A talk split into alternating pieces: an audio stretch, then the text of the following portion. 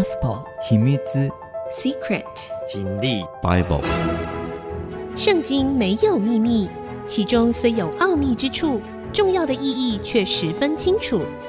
请听曾阳晴为你解密。这里是 IC 之音主客广播 FM 九七点五，欢迎您收听《圣经没有秘密》，我是主持人曾阳晴。这个节目呢，同步在 Apple 的 Podcast、Google 的 Podcast 上架。如果您在 Podcast 收听，欢迎您按一下订阅，就会每集收到我们的节目，收听方便。喜欢我们的节目，欢迎您到 Apple 的 Podcast 评五颗星，并留下您的心得，给我支持与鼓励。上一次的节目呢，我们说到了以色列分裂为南北两国，而在大概差不多公元前呢八百五十年的时候，北国进入了第九位君王约兰王的时代，而这个时候呢，呃，还是在南国，还是第四位君王约沙法的最末期哈。那发生了一件事情，就是北国以色列的附庸国摩押呢背叛他，以前呢他都要给他进贡。啊，这个时候呢，摩押王呢不再愿意给他进贡了，所以以色列王约兰就约了这个南国的这个犹大国的约沙法王，还有以东王三王进军摩押。虽然呢得着了胜利，而这个胜利呢，其实也是经由上帝的帮助。当时他们其实进军到摩押边界的时候，发生了一件事情，就是。没有水源，大家的水都已经喝光了。借着上帝的先知以利沙，这位以利亚的接班人以利沙的帮助，哇，他们不仅获得了水源呢，而且让摩押的啊、这个军队呢发生了什么？发生了这个异象啊、海市蜃楼的异象。他们以为那个满坑满谷的水是以色列人跟。犹大人还有以东人，他们互相杀伐，流了满地的血啊！所以他们冲出来呢，结果就被啊这个三王啊的军队呢给打了个落花流水啊！那这三个王呢，也在他们的国家造成了焦土政策啊，把所有的水源塞住了啊，美好的田地呢糟蹋了，把树都砍掉了啊，还有把人家的这个城都破坏掉了。造成重大的经济损失啊！那后来其实他们不光彩的战争啊，最后呢还是退兵了。退兵的原因呢，竟然是摩押王拿了他的儿子啊，就在城墙上献祭啊，献祭。好，接下来我们会把这个呃镜头呢转向这位伟大的先知啊，以利沙啊，以利沙接续他的师傅以利亚做。接班人先知，其实他的这个服侍的时间大概是最长的，而且呢，发挥在当时的时代发挥了极重要的工作。而他主要这个服侍的地方呢，大概还是都在北国以色列。好，有一个先知门徒的妻子哀求以利沙说：“那我们看到了哈，这时候有一个女子，这个女子呢是一个先知的门徒。”好、哦，那显然这一位先知的门徒呢，应该跟以利沙或以利亚没有太大的关系啊、哦。那根据传统的犹太古史的啊认知呢，他们大家都认为这一位先知应该指的是俄巴底，也就是当时亚哈王，就是现在的约兰王的这个爸爸啊。亚哈王呢，他的这个总管啊、哦，他的总管。啊，不管是家里的总管，或者是政治上的总管，俄巴底啊，之前我们提过啊，俄巴底跟以利亚跟亚哈之间也有一段事情哈。好，那这个俄巴底的门徒呢，俄巴底他养了好多门，养了一群先知嘛哈。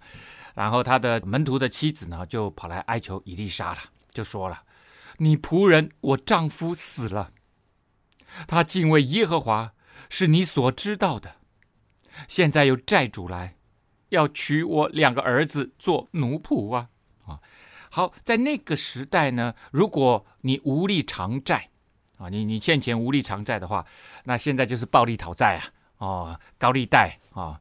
那在那个时候呢，就会用这个借钱的这个人，还有他的家人，来作为奴仆来偿债啊。那这个先知的呃门徒已经死了，死了呢，所以人家就拿他的儿子要来作为奴仆偿债。伊丽莎就问他说：“我可以为你做什么呢？”当然，这个先知哈是代表上帝，那他说了这句话，当然让那个来哀求的妻子呢就会非常得安慰，因为因为他来寻求帮助，他的帮助者是耶和华神啊。这个伟大的君王大卫王呢，他有一首诗说：“我要向高山举目，我的帮助从何而来？我的帮助从造天地的耶和华神而来。”所以呢，这一群信仰上帝的人，他们的帮助，最终的帮助是来自于上帝。那现在，以利沙代表上帝在地上行使他先知的权利，传讲上帝的话语，为上帝来做事，所以他跑来找这位伟大的先知啊。那伊丽莎就问他说：“我可以为你做什么呢？”那就不禁让人想到，当然之后我们一定会讲到这个故事，就是耶稣后来来到世上。他有一次呢，经过耶利哥，哎，我们知道耶利哥哈，约旦河流进死海的这个左岸，很近的一个重要城市啊，耶利哥。那在耶利哥城门呢，有一个乞丐，这个乞丐呢就大声呼喊着：“大卫的子孙呐，帮帮我！大卫的子孙呐！”哦，他引起了耶稣跟他的门徒的注意，耶稣就叫门徒把他叫过来，然后就问他说：“你要我为你做什么呢？”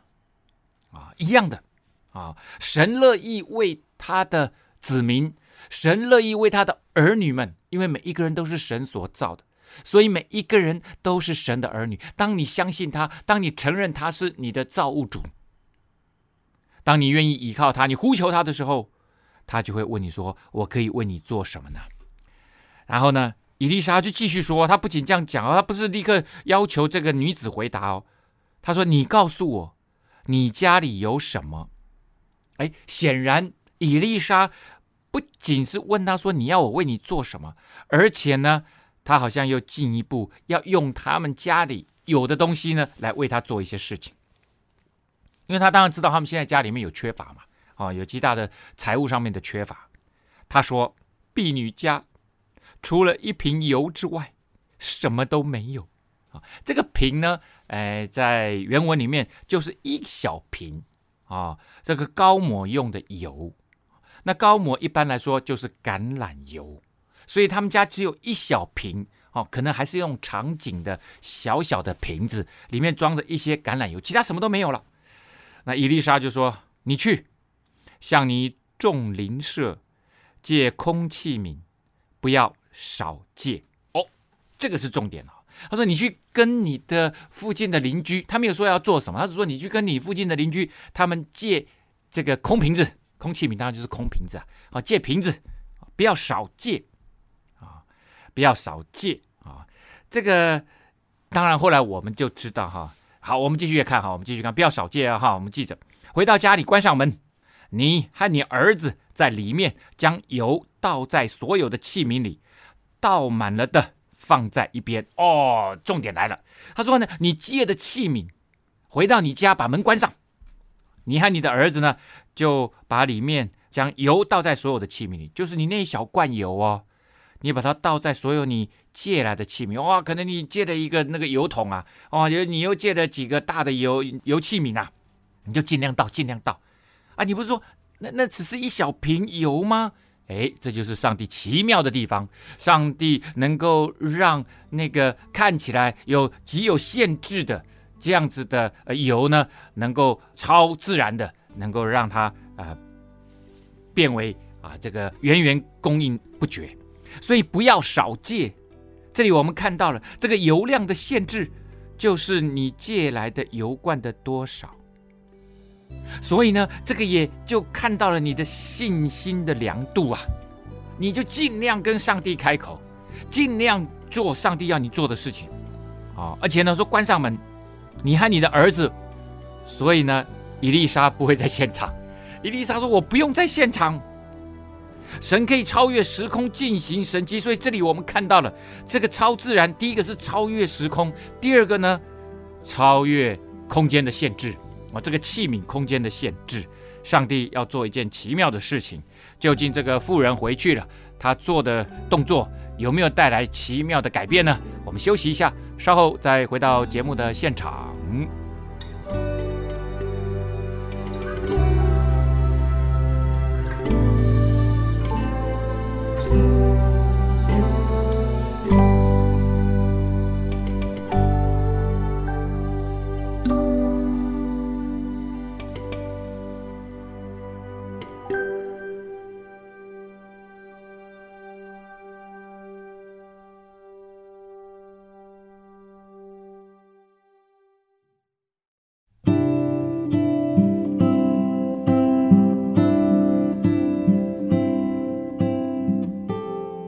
欢迎您回到《圣经没有秘密》，我是主持人曾阳晴。今天的节目要跟大家来介绍，在这个以色列南北两国啊分裂的时候的一位呃，仅次于他的师父以利亚的先知以利沙。刚刚我们讲到了，有一位门徒啊，先知的门徒的妻子呢，跑来哀求以利沙说：“我们家欠债呀。”现在人家要把我两个儿子拿去抵债做奴仆啊！啊，伊丽莎就说：“你这个家里面有油是不是？就去跟街坊邻居借空器皿，不要少借。关上门，你们就把那个油就倒在所有的器皿里啊！这个已经超自然的，上帝要用超自然的方式来帮助啊这一对啊这个呃寡妇跟她的两个儿子啊。”啊，因为上帝在很多地方说他乃是孤儿寡妇的这个呃慈爱的神呐，啊，他是帮助这些孤儿寡妇的，因为他们没有谋生能力嘛，哦，在那个时代，于是妇人就离开以利沙去了，关上门，自己和儿子在里面，儿子把器皿拿来，他就倒油，先知先传达以利沙先传达上帝的话。妇人完全相信，并且照着做。这边为什么要这么详细再解释一次啊？他就是要告诉你，这位妇人呢，一五一十，完全按着伊丽莎的指示去做。这个就是信心的表现。你相信上帝会帮助你，你相信上帝的话，你照着去做，采取行动。那就会有奇妙的事情要发生了，就会按着上帝他的心意要去发生了。这就信心顺服神的话，采取行动，就会带来丰盛的恩典呐！啊，器皿都倒满了，他的儿子把器皿拿来就倒油，而且器皿都倒满了。他对儿子说：“再给我拿器皿来。”啊，显然啊，显然是这样子，应该是他在倒，两个孩子就递器皿。啊，然后就把那个倒满油的那些器皿呢放好，放好，放好，排好。结果儿子呢，这时候就说了：“再也没有器皿了，用完了。”油这个时候就止住了。哇，很奇妙啊！怎么倒都还有，但是呢，一旦器皿没了，油就止住了。这也就是说，这就是你这个油量的限制，其实就是你借来的这些油罐的多少，就是你信心表现到哪里。那上帝就完成他的工作到哪里？很奇妙的哈。结果呢，富人他不是立刻把这些东西自己做一个处置哦。接下来富人回去告诉神人，就是这个以利沙，神人就说：“你去卖油还债，所剩的你和你儿子可以靠着度日啊。”所以呢，这位富人先回去告诉先知以利沙。第一个，我相信是感恩呐、这个感恩不仅对伊丽莎，也对上帝的感恩。他知道这是谁完成的，他要归荣耀给那一位伟大的上帝啊。然后呢，他还想得着更多的指示，因为他得着那么多，但是他知道这些油是从上帝那里来的。他认为这个油的真正的支配权还是在上帝。这也就是很多基督徒，他们认为他们工作职场上面得着很丰盛，但是他们愿意把这个支配权交给上帝。上帝说：“你们要拿出十分之一来代表你们的信心，你们相信这是我给你们，那你拿出十分之一来给神的家有钱可以用啊。那这个神的家指的就是教会，所以我们都愿意做十一奉献。然后呢，有些时候上帝会让你愿意把你的所有的拿出来帮助那些有生命中有需要的人啊。所以这个支配权在上帝。”啊，但这也表现出他那种敬畏上帝啊的态度，先去回报给这个先知啊，神人就说，你拿去卖，卖了这个一定是超过，然后把这个呃，你不管你是欠一百两或者多少，把这个债先还了，其他的呢，你还可以靠着度日，一一小部分拿下来自己用，然后呢一部分呢拿去卖，然后可以去换食物啊，换好多好多的日常用品呐、好。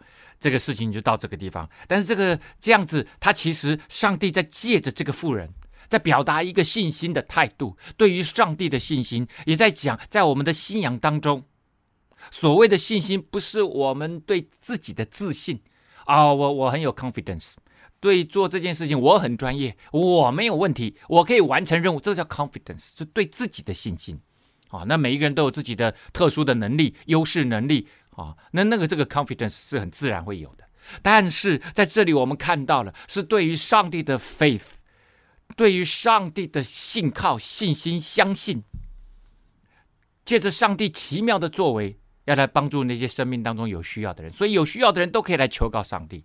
上帝是创造我们的神，也是我们在天上的父，所以这位妇人，上帝借着这位妇人在显现一种有信心的。生命态度，也就是几乎，这也就是告诉所有的啊，相信上帝的人，在这个信仰当中的人，都要学习这位妇人的态度啊。一日，以利沙走到书念，在那里有一个大户的妇人强留他吃饭。那书念呢，它大概的位置啊，就在以色列的东北边。就是加利利海，加利利海的最南端，哈，往西北方走大概三十多公里，那里呢就是书念这个城市。啊，这个大户其实就是富有人家，未必是有权有势，就是家里面还蛮有钱的一个富人。哎，他刚好经过，富人就说：“来我们家吃饭。”啊，伊丽莎说：“哎呀，没有约啊，也也不好意思打扰啊，一定要一定要，我们一定要请你吃饭。”那这个富人呢，强留他吃饭，显然。伊丽莎在那里已经建立了他这个先知的名声，好，大家都知道。啊，此后呢，伊丽莎每从那里经过，就进去叨扰吃饭。好了，那也就变成习惯了。但我相信，也是这个妇人就跟他讲说：“你先知啊，你带着这么多门徒，以后打我这边经过，不要客气，进来啊，进来我这边啊，这个只是一餐嘛，啊，我们很乐意服侍你。好了，那你。”吃人的嘴软嘛，不是？妇人就对丈夫说：“哎呦，这个妇人呢，她更进一步，她说呢，跟她先生说，我看出那常常从我们这里经过的人呢，是圣洁的神人啊。这个圣洁当然是代表他的整个生命态度啊，对于上帝非常的专注，而且呢，律己慎言啊，因为他是替上帝在地上行做各样奇妙事情的，也传讲上帝话语的人。”啊，他的这个生命整体上呢，啊、应该有一定程度上面的根据律法来生活的那样子的美好的状态。啊，这里圣洁还有另外一个意思，其实呢就是分别为圣。什么叫分别为圣？就是分别出来跟世界一般的人的生命状态、价值观、意义观分别出来，过一个属上帝的生活。你为什么要过一个属上帝的生活？因为你认同上帝所规范的这样子的生命状态。你知道你是从哪里来的？你是神所造的。你知道你在世上活着是为了什么？你世上活的是要彰显上帝的荣耀，要让人知道，当你生命当中有上帝，为上帝而活是一件多么奇妙美好的事情，多么蒙福的事情。啊，接着你知道你未来要去哪里？要去上帝那里，在那里有美好的永生。为我们预备，这个其实就是所有的宗教要解决的人终极生命的意义，重大的三个问题：人从哪里来，人要往哪里去？这就是圣洁的神人，让他分别为圣，过一个属上帝的生活，然后愿意被上帝使用。啊，哇！所以呢，显然以利沙他生命表现出一个品质，让人光是看他的行为，看他的外表，就就让人敬重。啊，就让人敬重。所以呢，这位 lady 啊，他说，我们可以为他在墙上盖一间小楼，在其中安放床榻、桌子、椅子、灯台。他来到我们这里，就可以住在其间。哦，所以他要帮他盖一间宿舍，啊，这个神人宿舍啊。这边说在墙上盖一间小楼，听起来怪怪的啊。其实原文应该是这样子说，是比较。确定一点吧，应该是说在房顶上盖一间有墙的屋子。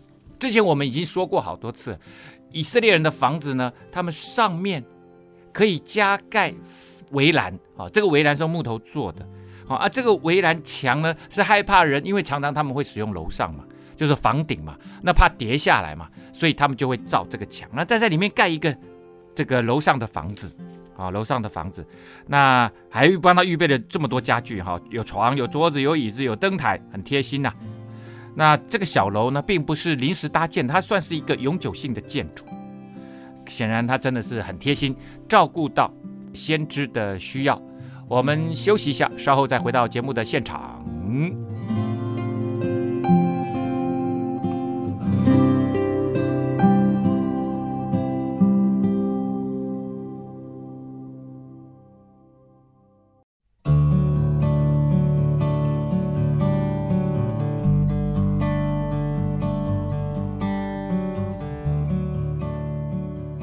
欢迎回到《圣经没有秘密》，我是主持人曾阳晴。我们讲到了以利沙这一位在南北国时期北国最伟大的先知之一啊，接续他的师傅以利亚，在北国行使上帝交代的事情，传讲上帝的话语，劝谏呃这个北国的以色列君王啊啊，这位以利沙。好，那他来到了书念，你你会发现他其实周游各个城市啊，那他常常会经过书念这里哈。那呃，这个书念有一位有钱人的妇女啊，就招待他。不仅招待他呢，看到了风尘仆仆的先知啊，就想说，哎呀，以后经过我这里，就不如进来住一下呗。就在他们家的一个楼的顶上，给他盖了一个小楼。啊，小的阁楼上面放了床榻、桌子，给他做了一个宿舍，椅子什么都备用了。啊，以后可以住在其间。一日呢，伊丽莎来到那里，就进了那楼躺卧休息呀。啊，伊丽莎吩咐仆人基哈西说：“你叫这书念妇人来。”他就把妇人叫了来，妇人站在伊丽莎面前。这个应该不是站在他面前的哈，等一下我们就知道他可能是站在门外，然后可能是这个礼节上哈。那伊丽莎人在里面嘛哈，也不好孤男寡女哈。好，那这个基哈西呢，呃，一直跟在伊丽莎的边上哈，他的一个仆人呐哈。伊丽莎就吩咐仆人说：“你对他说，你既为我们费了许多心思，可以为你做什么呢？你向王或元帅。”有所求的没有啊？好，所以你会发现他是透过仆人基哈西来传话啊，所以显然他是站在门外啊。也许也是这个妇人哈，他自己啊，这个也为了避嫌啊，所以他也就不进去了啊。这大家都有可能啊，反正他就是站在门外就对了啊。以前讲过哈，这个以色列的房子呢，可能从两边都有楼梯，从外面就可以直接上去。啊、那这个楼上的那个当然也还有一个门，好、那也许是右边的这个楼梯上去，那边的在门外就透过这个基哈西传话，啊、就说，哎呀，你你对我们这么好哈、无微不至啊，哦，这个很贴心呐、啊。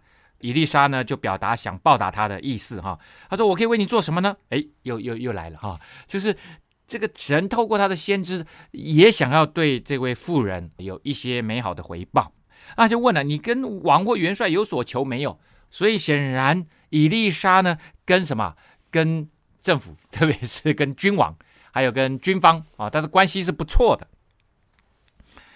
那之前嘛，我们也讲过约兰王啊，也透过他帮助他们在三王围攻摩押的时候呢，哎，伊丽莎就出面了啊，传讲上帝的啊意思哈，帮助他们得胜啊。结果这位妇人这个 lady 就说了：“我在本乡安居无事啊。”啊，这个安居无事其实翻出来真真正的意思就是我一无所缺，他们家很富有啊啊。伊丽莎呢就对仆人说。究竟当为他做什么呢？哦，他们两个就在里面商量呢。我我我我我应该跟对对他做什么呢？基哈西就说：“哎哎，这个师傅他没有儿子，他丈夫也老了。我我有观察到啊，我这个基哈西蛮厉害的哈。那这个为什么会变成一个问题呢？他们家不是很有钱吗？啊，但是如此一来，她丈夫比她老很多，显然哈。她丈夫死后呢，一般来说就没有人会照顾啊，这个养她的老啊，这是第一个。”啊，那第二个呢？女人不生育，在当时的以色列的文化里面，就代表这个女人呢是不蒙福的，啊，是蒙受羞辱的。之前我们讲过伟大的另外一位先知啊，啊，就在士师记的后半段啊，这个撒母耳，撒母耳的妈妈哈拿，当时就是这样的状态，即使她的丈夫很爱她。哦，她丈夫还不是老丈夫哦，哦，哎，还是一个正常的年轻丈夫啊，哦，很爱她。他说：“有我不是比有这个七个儿子更好吗？”哈拿就是不快乐，哦，哈拿一直求上帝，哦，倾心吐意求上帝，就说：“给我一个孩子。”啊，这当然就就就就是这个文化的影响哈，因为不生育哈，就代表他不蒙福啊，啊，好像蒙受羞辱一样，所以他们就很想要孩子啊。好，那伊丽莎就说：“再叫他来。”于是又叫了他来。显然呢，当时这个 lady 就是说我一无所缺，以后他可能就回自己房子了啊。所以伊丽莎就说：“你去再叫他来啊。”因为他们两个想说在那边商量啊，讨论了一下啊，总算想出来说他没有儿子啊。于是呢，基哈西又叫了他来，他就站在门口，又站在门口啊。所以显然之前都是站在门口的啦。伊丽莎就说：“明年到这个时候，你必抱一个儿子。”对希伯来人哈人来来说的话，这是一个非常大的祝福啊！就是我要祝福你，明年此时呢，我有跟上帝祷告，我明年此时你可以抱一个孩子啊。那这个当然没有确切的时间呐啊，呃，我们知道怀胎要九个月嘛。那明年此时呢，呃，其实到底是就是前前后后大约的意思哈。之前上帝答应亚伯拉罕的老婆撒拉说。你会有一个孩子，也是这样子讲。明年此时啊，你会有，你会抱一个孩子哈。好了，这个 lady 她就说了：“神人我主哈、不要那样欺哄婢女啊！你不要骗我啦啊！你不要故意说了，好像这你你你这样子是什么意思嘛？啊，这个不容易相信嘛，因为他们自己已经努力那么久了，绝对一直努力的嘛，不可能不努力嘛，因为他们就是认为要有孩子是蒙福的象征嘛。啊，那我们也。看到哈，在呃创世纪里面，亚伯拉罕的妻子莎拉，她在听到上帝差遣天使来跟这个亚伯拉罕说，明年此时你你的孩你的老老婆要生一个小孩，那个时候的莎拉其实已经八十九岁了，哦，而且想说我月经早就停了，怎么可能？啊，所以呢，他就在帐篷里面偷笑啊，嘻嘻，就偷笑啊。上帝说，莎拉为什么偷笑？莎拉他说我没有偷笑，他说你有，明年此时你就会抱一个孩子。啊，在神没有难成的事啊！出于上帝的话，他会打破大自然的自然律的限制啊，他会突破，他是超自然的。结果果然，第二年他们就生了一个小孩，给他取名叫以撒啊。好，那这边同样的啊，因为他们之前试过很久了，就是没办法嘛，而且她老公又老了哦，年老力衰呀，所以对她来讲，对这个 lady 来讲，她觉得太难以置信了。但是呢，这位神就是这样子，他总是做那个超自然神迹的上帝啊！啊，好了，结果呢，那妇人果然怀孕了。到了那个时候，生了一个儿子，正如伊丽莎所说的。以利沙显然在这当中，他有他有感动，上帝给他这样的感动，透过基哈西，上帝给他这样的感动，说可以为他祷告，祝福他未来会有一个小孩啊。正如以利沙所说的，以利沙是先知，他是传讲上帝话语的人，所以他传讲是上帝给他的这样子的感动，然后就成就了。孩子渐渐长大啊，那原文没有“渐渐”这两个字，就是孩子长大了啊。但是我们后面看到他还可以坐在妈妈的腿上哈，那看这个样子，大概就是三四岁的样子了哈。这个孩子长大哦，就是小 baby 长大了，一日到他父亲和收割人那里。啊、在田里面，大家在干活嘛，那就是收割的时间哈。那他小朋友很好玩嘛，就好奇啊，就跑到田里面去看大家在工作。他对父亲说：“啊、我的头啊，我的头啊！哦，这这显然头痛啊。小小朋友啊，已经慢慢长大，也也也会讲话了。哦，三四岁，爸爸，我的头，我的头啊！结果这个爸爸一看，哎呦，就对旁边的仆人就说了：把他抱到他妈妈那里去。”哦，想说妈妈比比比较有办法了哈，这个小朋友也不知道发生什么事，抱到妈妈那里去，仆人就抱去，交给他的母亲呢。孩子坐在母亲的膝上，看到没有？一来就坐在妈妈的膝上，所以这个小 baby 不会是太巨大啊，呃，大概三四岁、四五岁顶多了啊。结果呢，到了晌午就死了，就到中午就死了，可能那时候可能八九点、九九点、十点的时候，结果没想到过两三个小时，小小朋友就死了。就一看不对劲啊，他妈妈，他的母亲立刻抱他上了楼，将他放在神人的床上，关上门出来。所以我，我我想在就在这个当下，我们可以去推测、去想象这个妈妈心里在想什么。他们一定是立刻想到这个孩子是当时神人为他祝福祷告，所有的孩子得到的孩子，这个是上帝要祝福他的孩子。所以呢，上帝给的，他要从上帝那里再把孩子求回来。但是小朋友死了，他他就说，如果这个神人有办法帮我给我这样子的一个小 baby，他一定有办法把这个小朋友给救活。所以他很有信心呐、啊。他知道这个时候他失去了孩子，可是这个妈妈呢，没有失去信心，立刻就做了一个动作，先把小孩子抱上楼，没有跟任何人讲，放在伊丽莎的床上，神人的床上，关上门出来。究竟他出来要做什么呢？我们休息一下，稍后再回到节目的现场。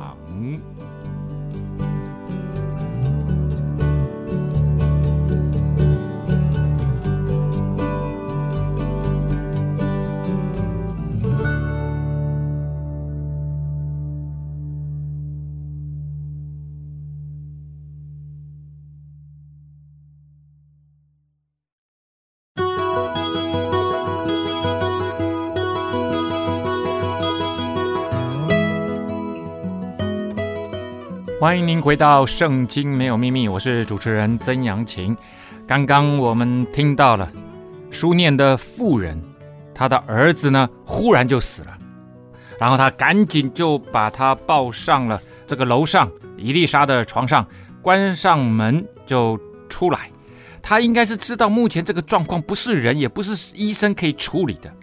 这个孩子呢是神借着先知给他的，所以呢他要找神。或者是先知来求助啊，呼叫她丈夫来说：“你叫一个仆人给我牵一匹驴来，我要快快的去见神人，就回来。”啊，她讲得很清楚，我要去见神人。显然，她她没跟她老公说 说小朋友死了，因为你知道，如果她跟她老公说，那一定又会引起很多的 trouble 嘛。而且，那为什么小朋友死了？他到底发生什么事情？为什么不去找医生说？讲一大堆，避免分心来处理一堆的杂事。所以呢，他就选择不跟任何人讲，他单次求助上帝。结果呢，他先生就说了：“今天不是月朔，也不是安息日，你为何要去见他呢？”那这个我我们先来看哈，在那个时代哈，基本上他们是以色列人是使用阴历啊，月月亮历哈。古以色列人呢，每隔大概二十九到三十天呢，把每个月的初一日，就是新月。出现乍现的那个月朔，当做是一个节期。那那一天呢，就跟安息日一样，要终止一切的工作，并且献上祭物。在这个时候，君王时代啊，那一般来说，君王才是这个庆典的要角啊。但是呢，在这里哈，我们可以看到，这个大概是当时安息日敬拜及工作最早的一个实际应用的经文。那之前都是在律法里面哈，摩西啊公布律法，安息日要怎样怎样哈。那从她丈夫的话当中，我们可以知道哈，当时要如果要要去朝夜见呐哈，以利沙这种带有祭司职分的先知的话，大概呃都在敬拜的日子。而敬拜的日子呢，一般来说就是安息日，还有这个月朔。或者是一般的重大的节气节庆啊，什么五旬节啦哈，或者是七七节，或者是祝棚节，或者是逾越节哈，或者是每个月的初一月朔。那呃，我刚刚讲的这个是关于安息日或者是月朔，他们要去敬拜上帝啊，呃的最早的经文。暗示当时是容许在这种日子当中去旅行和工作的。那之后进入了新约时代，哈，后来的法利赛人在这个律法上面的规范就越来越紧。安息日不能做跟任何工作有关的事情，好，那他们就会去规范很多什么叫做跟工作有关的事情，啊，例如走多远以上就叫做工作，啊，例如任何跟这个农事有关的。啊，因为当时很多人就是为生，他就是务农嘛，跟农事有关的、跟收割有关的事情，通通都叫做工作啊，类似像这样子的哈。好，那呃，这个呃，当时呢，以色列中敬虔的人哈，他们很可能就是在那个时候，他们会到先知的家中学，在这个安息日或者在月朔的时候学习敬拜，学习上帝的话。当时其实利未人的祭司并没有担任这样的角色。反而是像以利亚、以利沙这样子的伟大先知啊，那他们直接执行上帝话语，传讲上帝话语啊，在民间受到啊极大的敬重，他们也收门徒，他们等于算是很多人真正的心中如果向往上帝的信仰的话，会来到他们这里来学习啊，来到他们这里来学习。好，那所以他先生才会这样子讲啊。哦，那你就不是你干嘛去聚会啊？这个时候，而且通常还要献上礼物哦。然后到了先知那里，然后就要专心寻求神。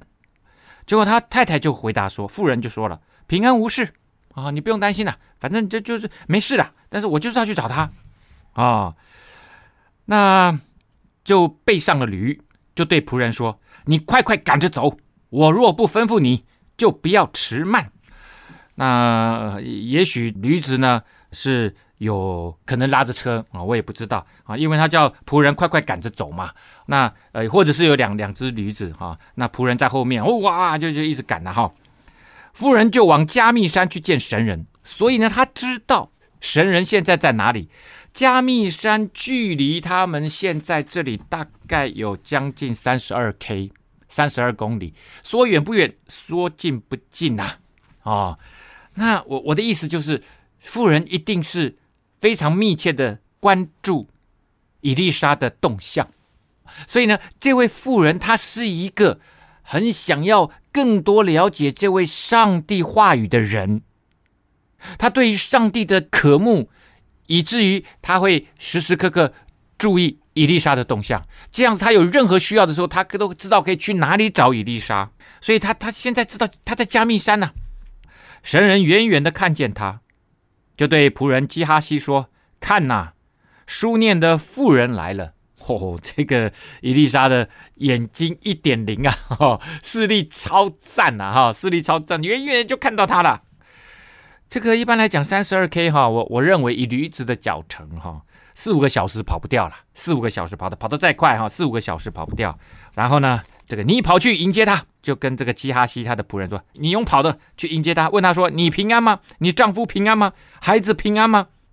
就他想说，他这个时候不是在特别的时间啊，也不是在安息日，也不是在月朔，也不是在特别的节期，这时候跑来见我啊，就好像说这边是一个神学院，或者这边是一个教堂啊啊，平日呢你应该有自己的工作啊，自己的一般的日常生活啊，怎么会跑来见我呢？一定是有特别需要，所以他会说：‘你平安吗？’”你是你有问题吗？还是你丈夫有问题？还是你孩子有问题？啊，一一般的富人关心的就是家里的事情嘛，在那个时代，啊，结果呢，这个富人就回答说平安，哦，一直这个守口如瓶啊，哦，严严的守着，他就是不讲，就是不讲，啊，只跟神的仆人，啊，不是基哈西哦，神的仆人指的就是伊丽莎，啊，他只愿意跟他说他的苦处，他的难处啊。跟以利沙说，其实也就是他单单的寻求上帝的帮助，所以这个书念的妇人就跟之前那个欠债的妇人是一样的，这些妇人都有一种属灵上面的呃这种执着专注性。啊，当然也是一种敏感性，就是你要求就是专注的寻求靠上帝就对了。妇人上了山加密山，到神人那里，就抱住神人的脚。基哈西前来要推开他，神人说：“由他吧。”哦，你你想到他抱住他的脚，你知道他多么迫切啊！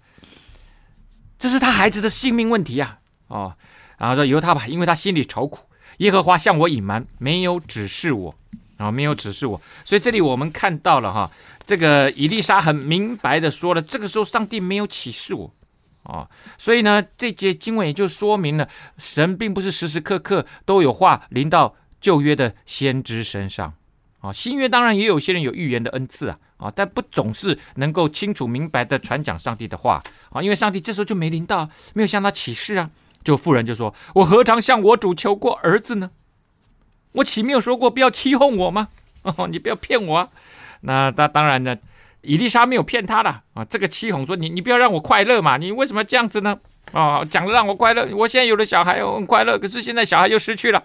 伊丽莎吩咐基哈西说：你束上腰。”手拿我的杖前去，若遇见人，不要向他问安；人若向你问安，也不要回答，要把我的杖放在孩子的脸上。啊，这个杖当然代表权柄啊。以这个摩西啊，他这个呃呃带领以色列人出埃及的时候，他就一直带这个杖，他代表有能力啊。所以把这个杖放在孩子的脸上呢，代表以利沙啊，这个神同在的哦，这样子的意思啊。啊，就是你先去。啊，叫这个呃基哈西就先去。孩子的母亲说：“我指着永生的耶和华，又敢在你面前起誓，我必不离开你。”哦，你看这边真的很急呀！啊，我不离开你，我唯一信靠的就是你这位神的仆人呐。所以以利沙没办法，就随着他去了。啊，基哈西先去，把杖放在孩子脸上，却没有声音，也没有动静。基哈西就迎着伊丽莎回来，赶紧回来报告师傅啊，告诉他说：“孩子还没有醒过来。”伊丽莎来到，进了屋子。看见孩子死了，放在自己的床上，他就关上门，只有自己和孩子在里面，这样子才没有任何的干扰啊。他便祈祷耶和华，因为只有上帝是创造人生命的上帝，给予人气息的上帝，给予人生命的上帝。所以这个孩子的生命气息没有了，他就祷告上帝，上床伏在孩子身上，口对口，眼对眼，手对手，既伏在孩子身上，孩子的身体就渐渐温和了。啊，这这个主要这这个都不是在做法，这只是一个祷告的形式，就跟之前放杖，这个杖也不是什么伟大的呃这个做法的工具，都只是代表神同在的意思啊。然后呢，哎，结果身体就渐渐温和了。这位神是赐生命的神，神在创造亚当的时候，就用泥土造了一个人，然后就吹气息在里面，这个气息就是如哈，如哈呢就是。气息的意思，也就是神的灵的意思。所以神的灵进到我们人里面，就能够让那个人的生命肉体就整个有了重新有了生命。所以这个小 baby 小朋友他就有了生命了。然后他又下来，在屋里来往走了一趟，哇，应该很兴奋吧？小孩朋友动起来了啊、所以呢，他在这这走一趟，哦，恢复精神，又上去扶在孩子的身上啊、当然又是努力的祷告啊。结果孩子打了七个喷嚏，就睁开眼睛了。哇！他我单单的倚靠上帝，把这个孩子救回来。伊丽莎叫基哈西说：“你叫这书念的妇人来。”于是叫了他来。伊丽莎说：“将你的儿子抱起来。”妇人就进来，在伊丽莎脚前俯伏于地，抱起他的儿子出去了。他知道这位上帝给了他儿子，他为这个为这个儿子呢负全部的责任。上帝再一次的把这个孩子给救回来。赏赐给他。今天节目呢，到这个地方告一个段落了啊。圣经没有秘密，我们下次再见。